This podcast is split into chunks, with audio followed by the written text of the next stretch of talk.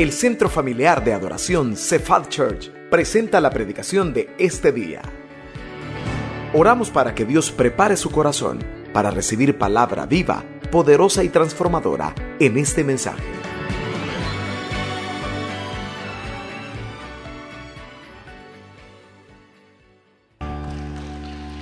Gloria al Señor. Bonita se oye la guitarra, ¿verdad? Como se escuchaba.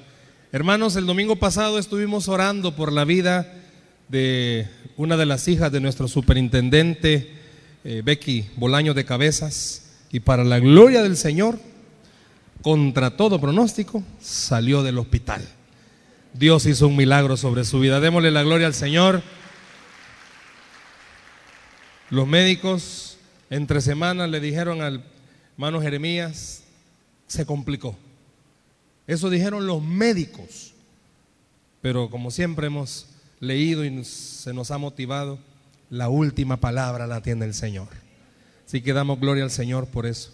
Ayúdeme a orar, por favor, para que sea el Espíritu Santo el que nos hable a través de su palabra.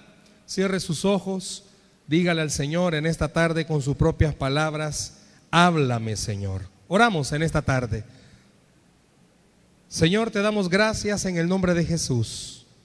Gracias porque nos das este momento especial de venir y escuchar tu palabra, leerla, meditarla, pero sobre todo saborearla, Señor.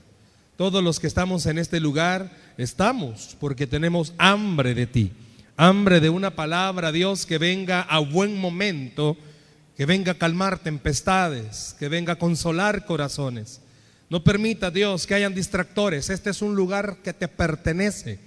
Limpia los aires alrededor de la atmósfera, Señor, de este templo y permite que la presencia, tu presencia, Dios, pueda manifestarse con nosotros.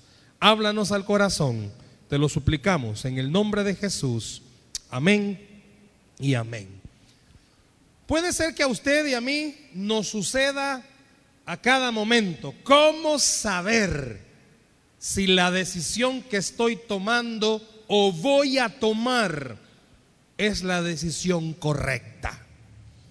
Mi abuelita cuando yo estaba pequeño, ella siempre, mi abuelita era una, la mamá de mi papá, fue una eh, anciana, una mujer no letrada. Ella nunca aprendió a leer y nunca aprendió a escribir, pero abusa con el pisto. Esa viejita era cosa seria.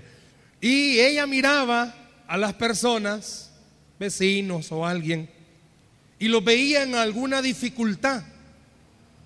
Y siempre me decía, ella no era cristiana, y siempre me decía, ay hijo, algo está pagando de sus malas decisiones. Y en el momento yo no la entendía, mas con el tiempo usted me comprende, se sobreentiende, ¿verdad? que a veces tomamos decisiones, hermanos, que en el momento nos sacan de apuros, que en el momento son luz, pero que en realidad decisiones que estamos tomando nos pueden llevar a la ruina, a la quiebra, a la desgracia o a la muerte. Y pareciera ser que en muchas de estas ocasiones Dios juega a las escondidas con nosotros, poniéndonos la decisión correcta, un por un lado, más tarde por otro y más tarde por otro, no, Dios no juega de esa forma. Lo que sucede es que usted y yo necesitamos entender que hay que aprender a escuchar la voz de Dios por sobre todas las demás voces para tomar decisiones. ¿Qué voces, hermano? Es lo que vamos a hablar esta tarde. Quiero que juntos compartamos cómo estar seguro que es la decisión correcta. ¿Cómo estar seguro que es la decisión correcta? Vaya conmigo a la Biblia, por favor, al Salmo capítulo 25, Salmo capítulo 25, versículo 12. Siempre le suplicamos, ¿verdad? Aunque se haya proyectado en las pantallas, mantenga su Biblia abierta para ir anotando, ¿verdad? ¿Cómo estar seguro que es la decisión correcta? Salmos capítulo 25, versículo 12. ¿Lo tenemos? ¿Lo tenemos? Amén. Vean lo que dice la palabra. Es una pregunta. ¿Quién es el hombre que teme a Jehová? Él le enseñará el camino que ha de escoger. Una vez más, ¿quién es el hombre que teme a Jehová? Él enseñará el camino que ha de escoger. Todos los que estamos acá, todos, todos, esté casado, esté soltero, a punto de casarse, en cualquier estado en el que se encuentre, todos tomamos decisiones, ya sea en la vida personal, en la vida laboral, en lo financiero, ya sea inclusive en la iglesia, en el ministerio, en la vida eclesiástica. Todos necesitamos hacer planes, tomar decisiones. Hay decisiones que no son tan, trascendentales y hay muchas que sí son trascendentales. Muchos de los que estamos casados nos costó quizás o no nos costó tomar la decisión con quién nos íbamos a casar. Más de alguien ahorita quizás todavía está arrepintiéndose de esa decisión. Pero el mensaje no es, no hay derecho de devolución ya, hermano. O sea, ya estuvo, ya ese es para otro día. Pero puede ser alguien que esté a punto de casarse. Todavía está ahí, ¿verdad? ¿Será o no será? Si va de azul y 20 llegaron de azul. Pero hay decisiones, sinceramente, que usted y yo a veces no las medimos pero sus consecuencias arrastran, se llevan de encuentro a la familia, se llevan de encuentro a los hijos, decisiones que no son decisiones sobre áreas importantes, sino que a veces tomamos decisiones sobre el pecado y a veces tomamos malas decisiones. Cuando se toma la decisión de entrar a un adulterio, a una infidelidad, uno en el momento no mide las consecuencias, pero eso arrastra, destruye, golpea. Pero bien, fíjese qué interesante cómo está comenzando el verso. Yo quiero pedirle algo, se lo van a subrayar ahí.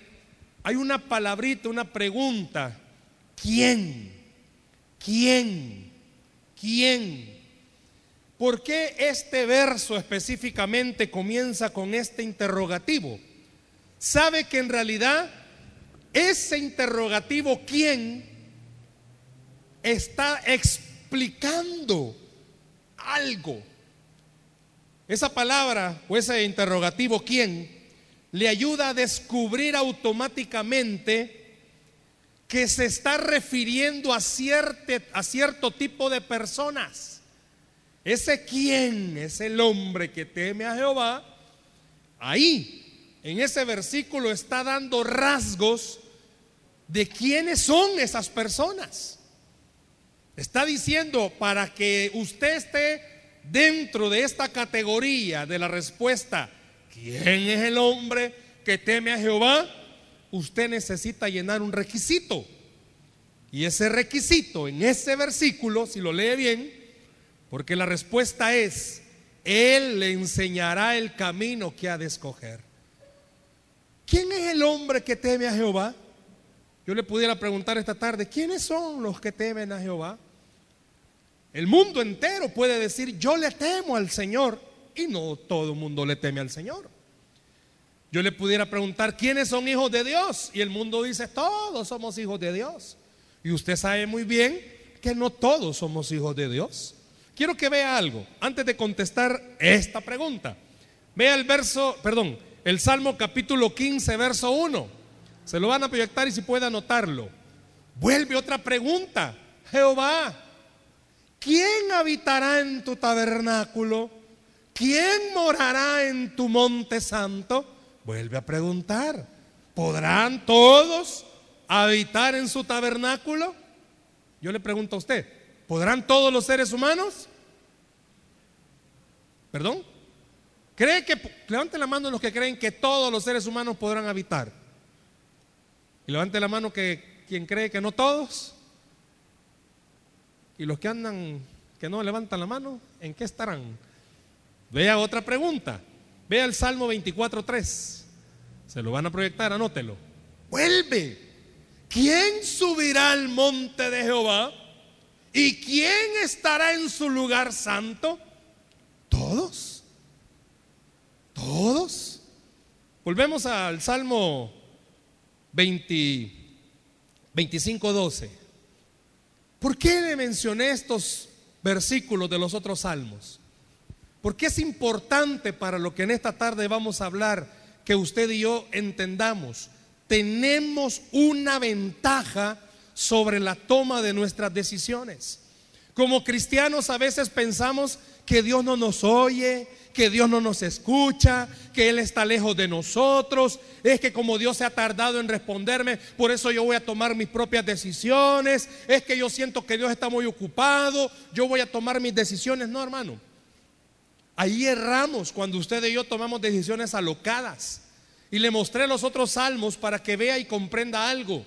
Cuando en la Biblia el escritor sagrado inspiró para que se escribiese de esta forma, con este interrogativo, estaba diciéndole a usted y me estaba diciendo a mí algo. Como discípulos de Cristo tenemos una ventaja. Él siempre nos va a dirigir en nuestras decisiones. Como discípulos de Jesús no estamos desamparados en la toma de decisiones. Decisión que usted vaya a tomar, recuerde algo, Dios puede dirigirle si usted lo consulta. Dios puede guiarle si usted lo consulta.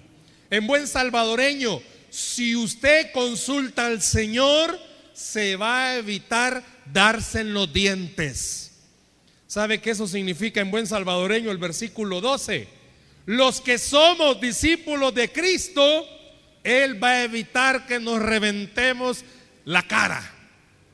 Él va a evitar que meta las cuatro. Él va a evitar que meta las patas. ¿Quiere otra traducción de este versículo? Evítese dolores de cabeza.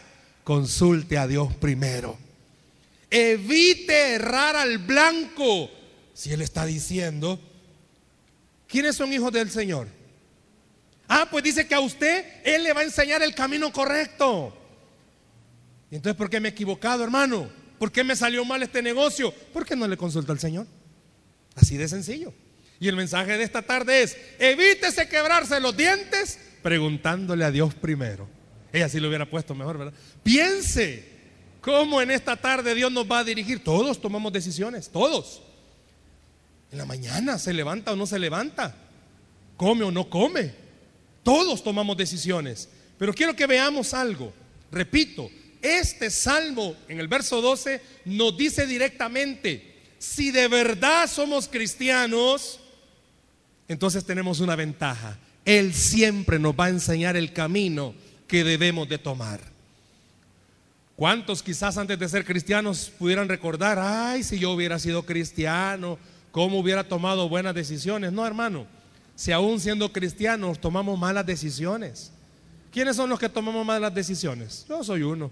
Soy cristiano, hermano, y a veces yo me dejo ir y démosle mecha. Y al ya me quiebro los dientes. Porque no era ahí, hermano. No era ahí. No, no, no, es que el Señor me va a bendecir. Y toma una decisión. No, hermano.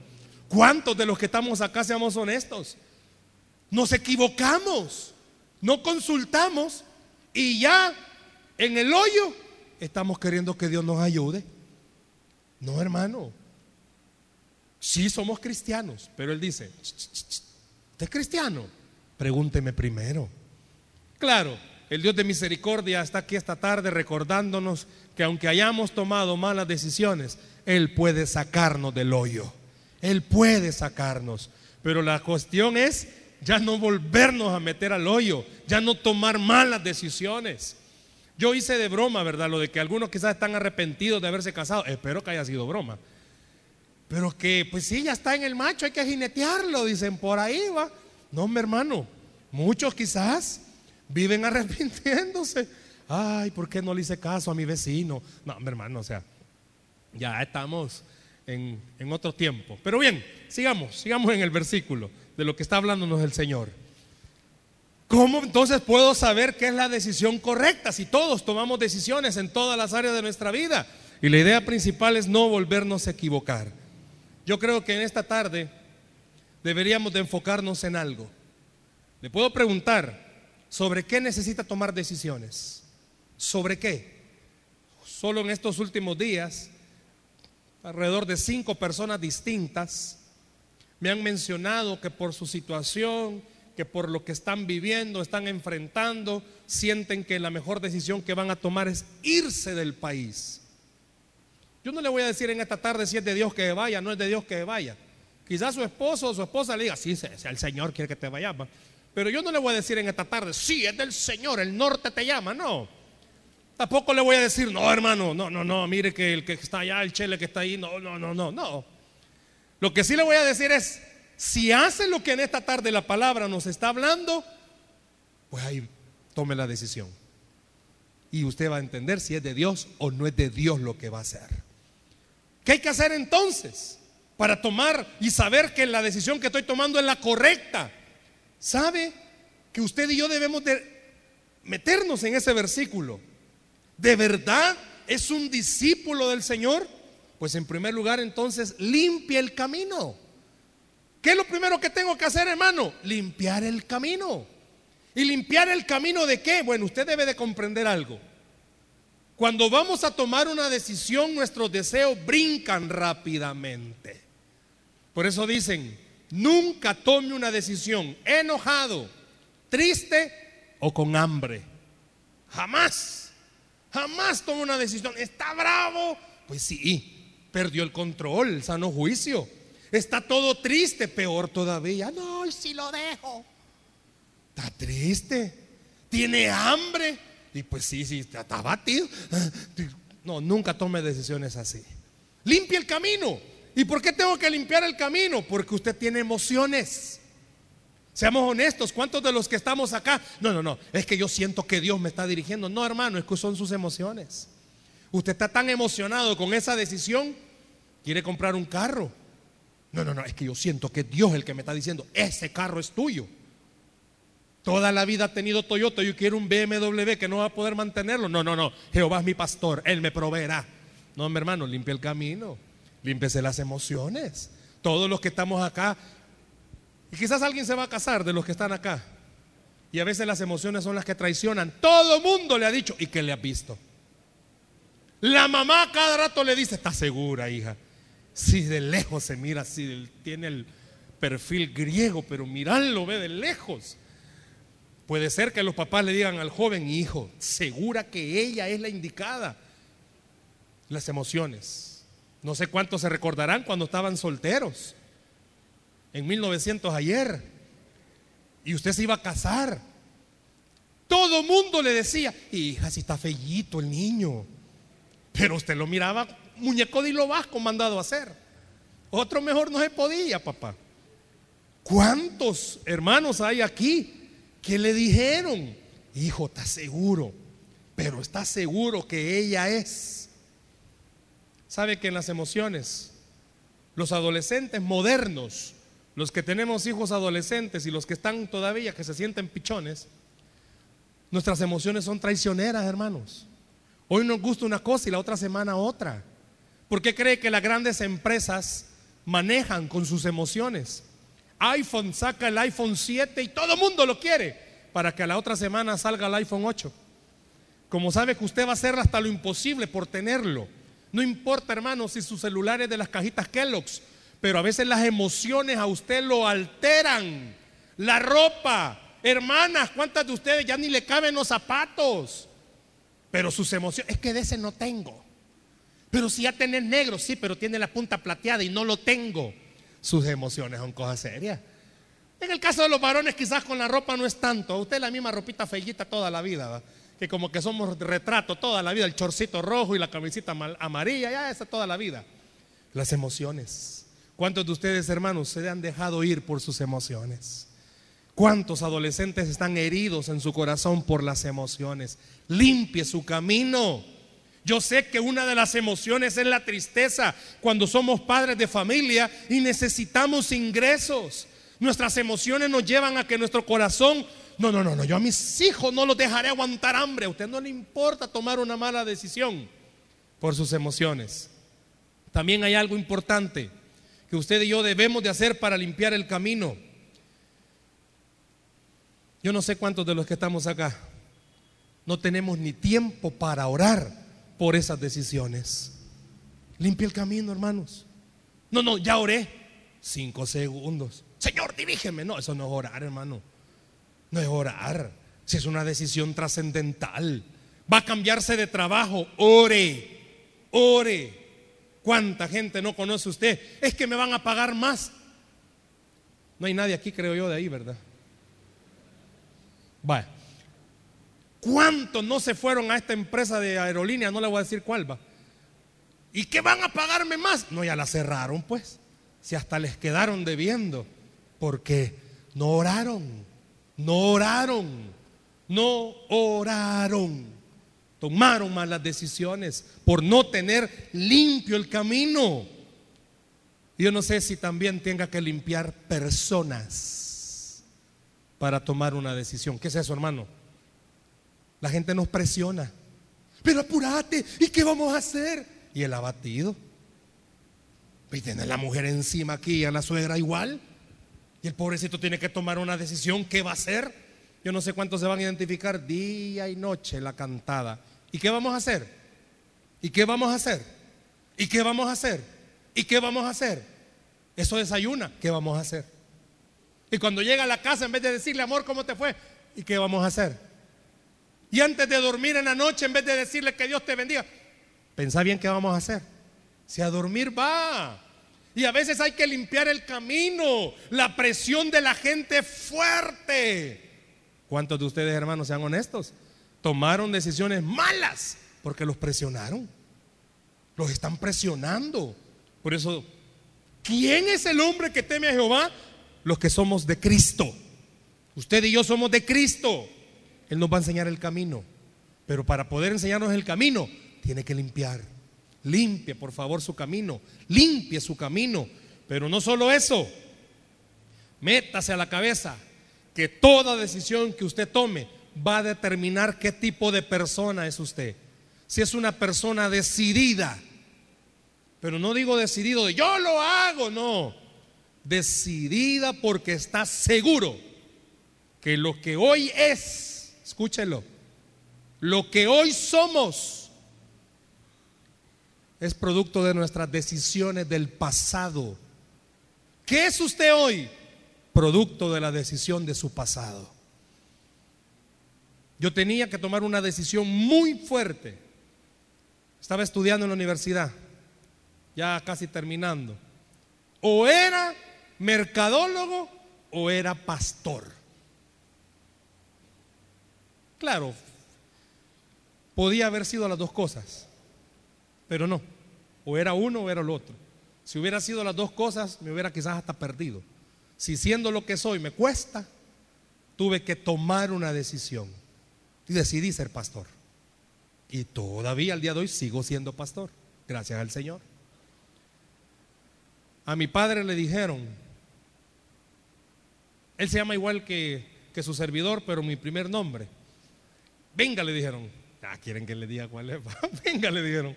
En el hospital. Hay problemas. Toda la vida yo he sido frondoso. Y le dijeron, mire, por lo frondoso que es el muchachito que viene, no van a nacer. O nace él o se muere su doña. O vive la doña o no nace él. Y como los médicos, a veces, los que no son cristianos, Doctor, usted sí es cristiano, los que no son cristianos. Le dicen a, pero mire, si ni conoce al cipotillo, esas fueron las palabras que le dije, imagínense, si va a perder de conocer esta belleza mi papá, si ni conoce al cipotillo. Pero tiene que tomar una decisión, señor Morales. Le vamos a dar media hora para que tome la decisión. Mi padre no necesitó ni media hora para tomar una decisión. Le dijo al doctor, no, le dijo, sálveme a los dos. Pero es que no se puede, sálveme a los dos. Pero es que tiene que decidir, sálveme a los dos. Ya se los he contado, que por eso yo a veces tomo malas decisiones, porque yo tengo un pie recto y el otro está torcido. Porque por la praxis, cuando nací, me quebraron mi pie derecho. Entonces yo no me puedo poner firme, hermano. A mí no me va a pedir que me ponga firme. Yo sufrí cuando estaba en el colegio que me regañaban, póngase firme y no entendían que yo tenía un pie quebrado. Cosa de la vida. pero tomó una decisión. Puede ser que usted tenga que tomar una decisión urgente. Le digo algo, si no es urgente, urgente, urgente, lo de que tiene que decidir, de ese tiempo orando, porque si no se va a dar en los dientes. Es que necesitamos cambiar de trabajo. Le hago una pregunta. Sé que tiene deudas, pero están saliendo con lo mínimo. Sí, entonces Dios todavía le está dando chance de seguir orando para tomar una decisión. No se den los dientes. No se den los dientes. No solo tiene que limpiar su camino, sabe qué tiene que hacer y este es aquí donde más nos cuesta. Tenemos que ejercer paciencia. ¿Cuántos ya se graduaron de paciencia, hermanos? Hasta doctorados tienen. Masters en paciencia. Vea este salmo, por favor, se lo van a proyectar. Salmo 40, versículos del 1 al 3. Vea bien, por favor, las palabras que están subrayadas. Pacientemente, ¿a quién dice que esperó? Al Señor. Y se inclinó a mí. ¿Qué hizo? Deténgase ahí. ¿A cuántos cree que Dios les ha escuchado su clamor? ¿Sabe? Por si lo estaba dudando. En esta noche Dios le está diciendo, yo te he escuchado tu clamor todos los días. Todos los días. Vea cómo dice, y me hizo sacar del pozo de la desesperación, del lodo cenagoso, puso mis pies sobre peña y enderezó mis pasos. Puso luego en mi boca cántico nuevo, alabanza a nuestro Dios. Verán esto muchos y temerán y confiarán en el Señor. Déjamelo ahí, porfa. Yo no sé cuántos de ustedes en sus oraciones le gritan a Dios, date prisa, ya no puedo. ¿Cuántos papás no oran por sus hijos ya casados? Porque la situación que ellos están viviendo en el matrimonio no es la que esperaban. ¿Cuánta esposa desesperada o esposo desesperado está? Yo quiero decirle en esta noche, no importa la situación, este verso le está diciendo a usted algo, Dios te va a sacar de ese pozo. El Señor le va a sacar de ese pozo. Tenga paciencia. Déselo al Señor ese aplauso. Tenga paciencia. ¿Cuántos cayeron alguna vez en algún pozo de agua? ¿Alguien se cayó en algún pozo de agua? No, donde mi esposa creció en Puerto Parada, en Usulután. Ya me dijo, diga bien, por favor.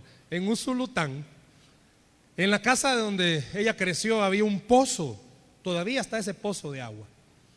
Y los pozos de agua, hermano, no son chiquitos, o sea, son profundos. Imagínese lo que está, la palabra que usa. Un pozo lleno de desesperación. ¿Cuántos en esta tarde sean honestos? Están desesperados. Están desesperados, ya no hayan que hacer toca puerta. Tenemos un matrimonio también en la red, más de un año sin trabajo los dos. Y han metido currículum por todos lados. Lo, a ella específicamente la llaman, va a hacer pruebas, que va a ser aquí, va a ser allá. Y siempre me dicen, mira, hoy sí, hoy sí. Y a los dos, tres días, no, me mandaron un correo que por mi edad. No, me mandaron un correo que no aplico. Qué desesperación, qué desesperación. ¿Cuál es su situación, hermano? La economía es una de las que nos está ahogando. Puede ser que usted muchas veces le hemos dicho, vea a la persona, pero no sabe qué está detrás de esa persona. Papás desesperados por sus hijos porque nada con el Señor se están perdiendo. El verso con el que comenzamos esta tarde, Dios le estaba recordando, sos mi hijo, te voy a enseñar por dónde irte. Pero este versículo viene a remachar y le está diciendo, te he escuchado tu clamor y voy a sacarte del pozo de la desesperación. Hermanos, de que nos saca, nos saca. Nos va a sacar de ese pozo. Muchos de los que estamos acá no podemos. Sinceramente ya no.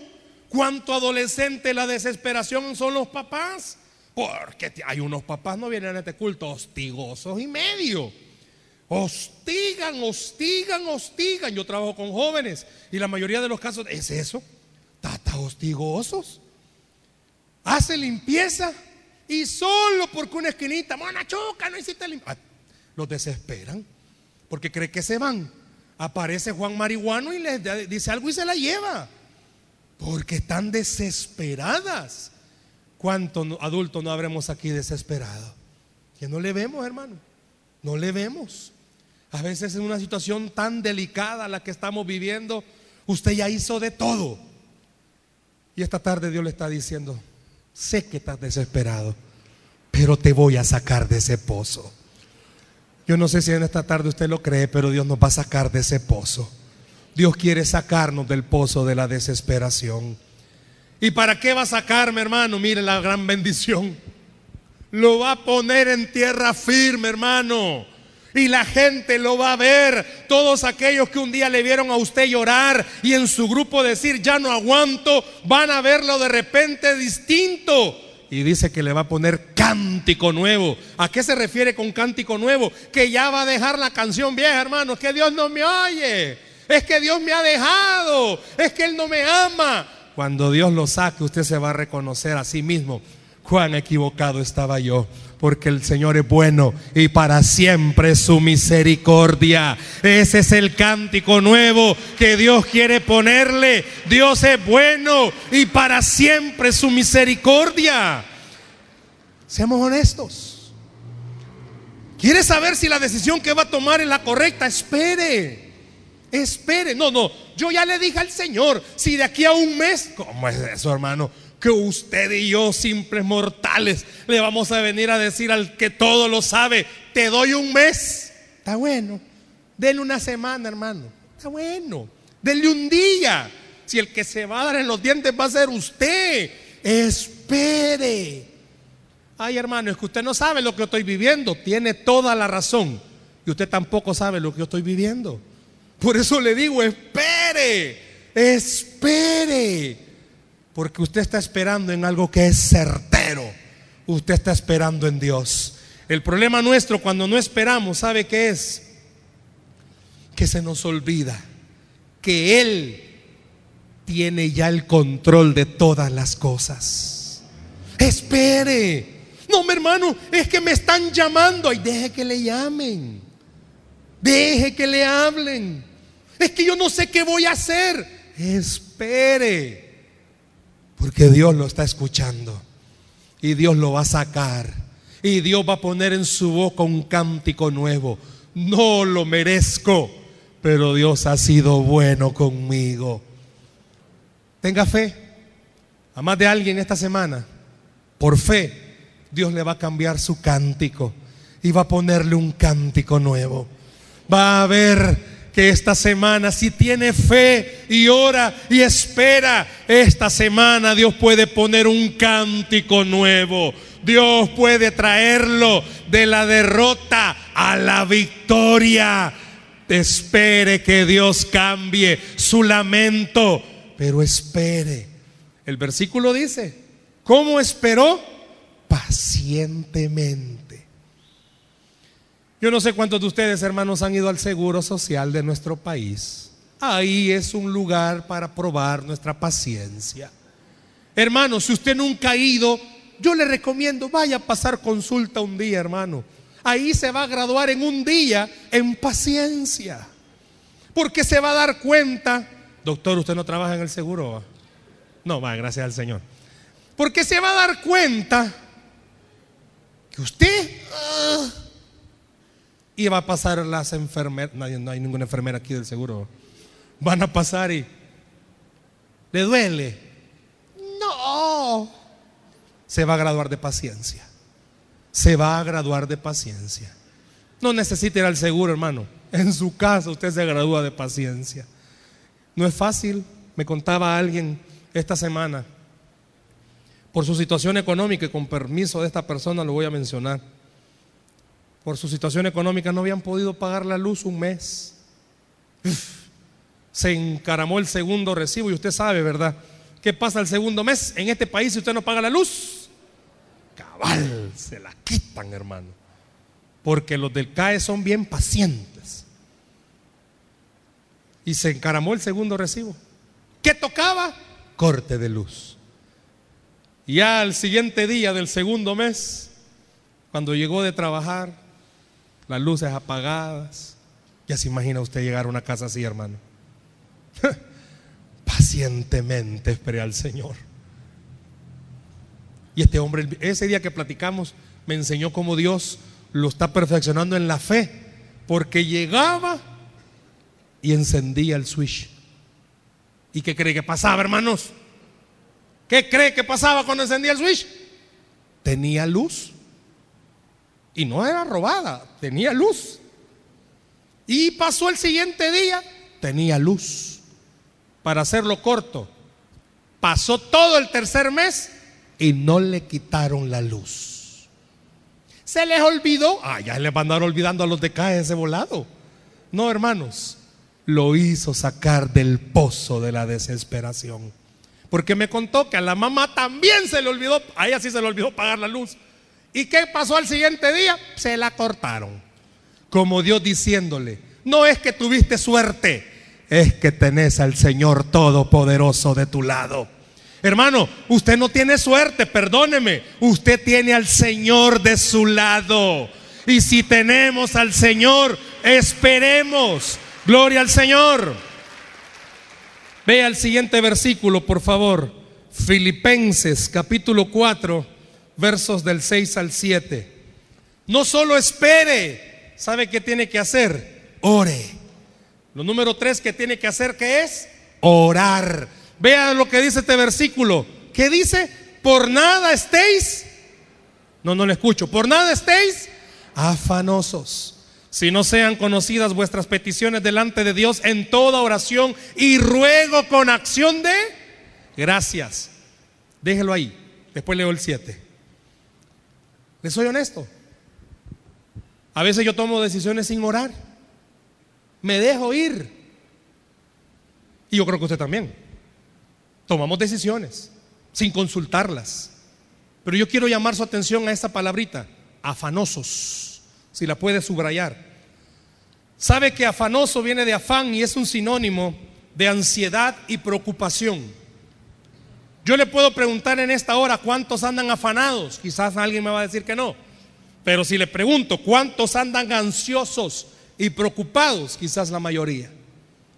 Pero este versículo, el escritor, que es Pablo, nos dice, mire, y Pablo, si usted lee bien la vida de Pablo, cuando escribió este versículo, estaba en una de las situaciones más desesperantes de su ministerio y de su vida.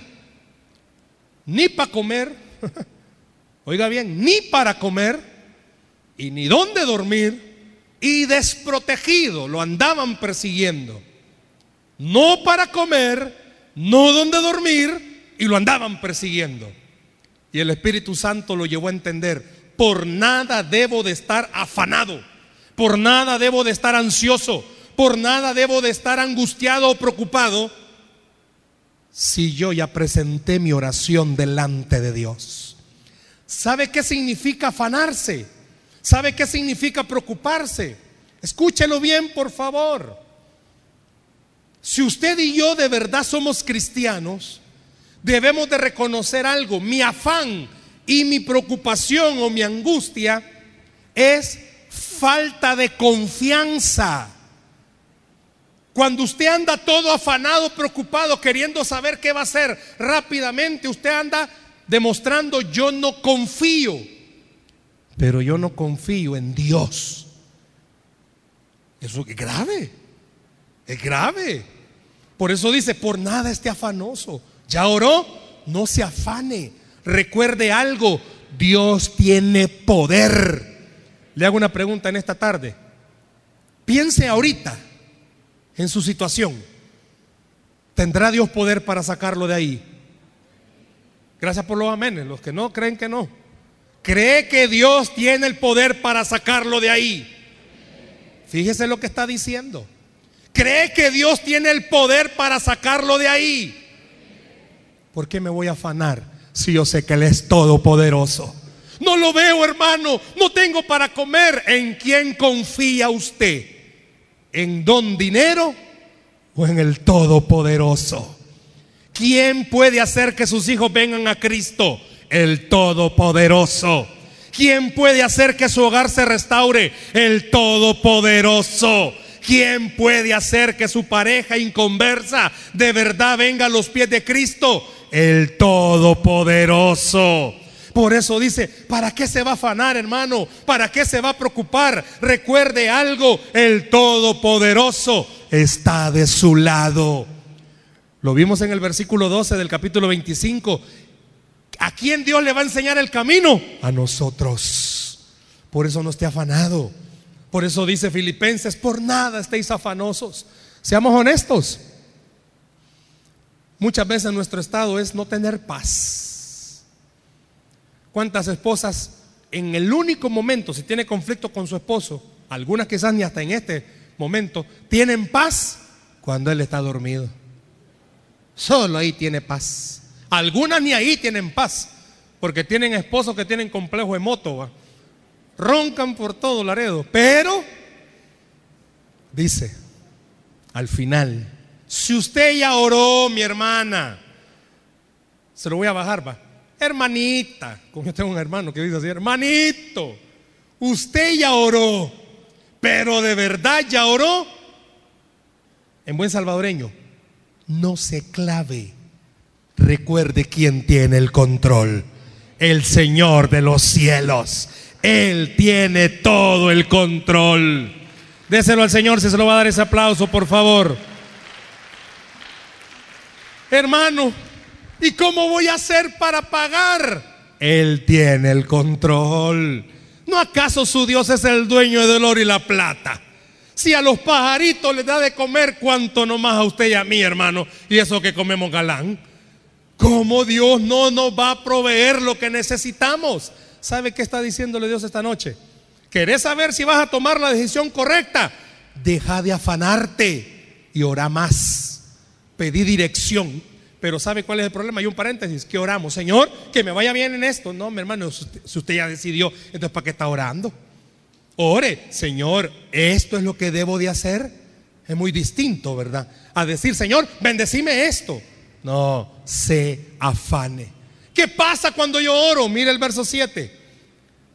Y la paz de Dios, que sobrepasa todo entendimiento, guardará vuestros corazones y vuestros pensamientos en Cristo Jesús. ¿Qué quiere decir el versículo 7, hermano? No es una paz pasajera, hermano. No es una paz que usted va a salir de viaje y qué bonito, mire aquí en la montaña, ay, qué paz siento. Y cuando llega a su casa, el infierno ya no la tiene. No, por eso dice una paz que sobrepasa todo entendimiento. ¿Por qué todo entendimiento? Todavía seguimos en buen salvadoreño fritos, pero estamos tranquilos. Porque ya nos resignamos. No, porque el Señor de los cielos tiene el control porque el Dios que está en el cielo sabe el día y la hora de su milagro y de mi milagro. Y por último, no lo puede dejar pasar. Usted tiene que buscar en la escritura.